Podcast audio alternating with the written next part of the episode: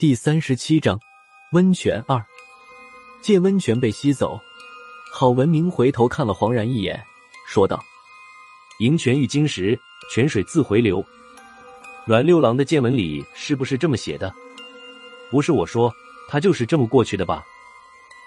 黄然听郝文明这么说，脸上的笑容僵了一下，不过马上又恢复了正常，还是笑呵呵的说道：“差不多，差不多。”郝主任，我记得民调局的资料室里面好像没有关于银泉的资料，你这是怎么知道的？郝文明脸上露出和黄然一模一样的笑容，这两人一胖一瘦，忽然间都是一种表情。看惯了郝文明平时绷着脸的表情，现在冷不丁看他学黄然那种笑面虎的做派，我心里很是有些怪异。郝主任微笑着说道：“黄然，不是我说你。”民调局里面你不知道的事情多了，怎么样？再跟我回去学几年？黄然笑了笑，没有说话。就在这个时候，蒙奇奇看着手表喊了一声：“一分钟了。”蒙大小姐的话音刚落，郝文明和黄然几乎同时转身，齐声对我们喊道：“后退！”黄然多加了一句：“退回到通道里。”虽然不知道出了什么事，但是从他俩的表情上能看出事情不小。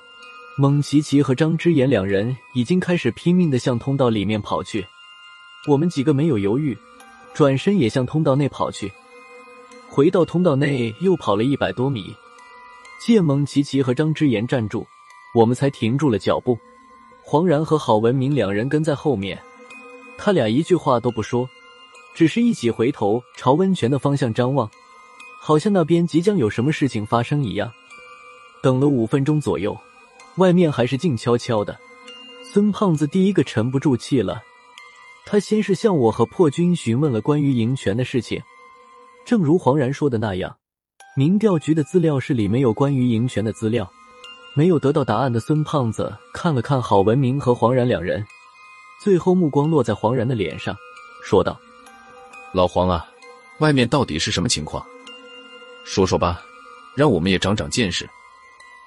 黄然看了看郝文明，笑呵呵的对孙胖子说道：“你守着郝主任，还要问我？我在郝主任的面前怎么敢班门弄斧？”呵呵。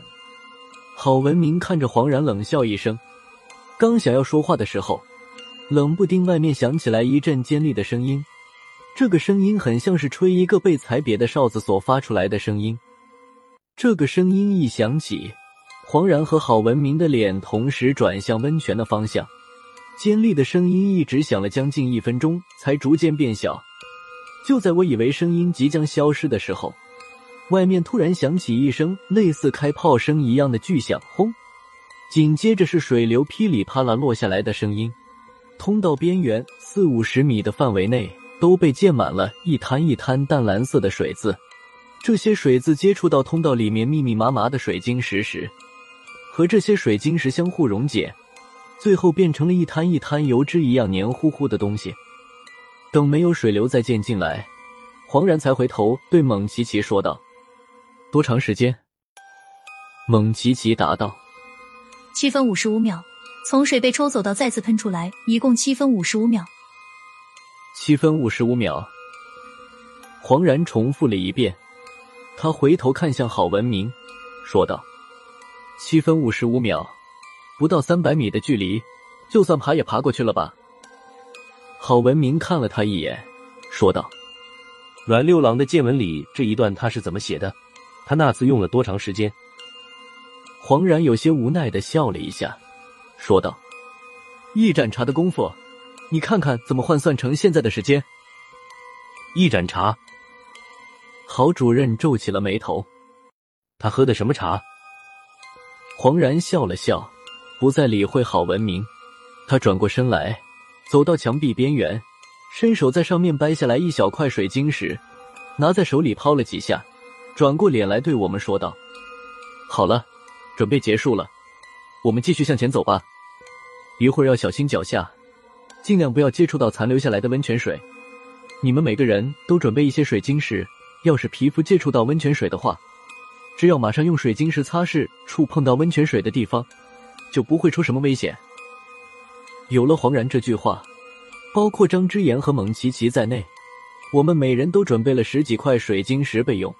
黄然看我们准备好了，走到通道边缘，学着郝主任刚才的样子，又将水晶石抛进了温泉里，和刚才一模一样。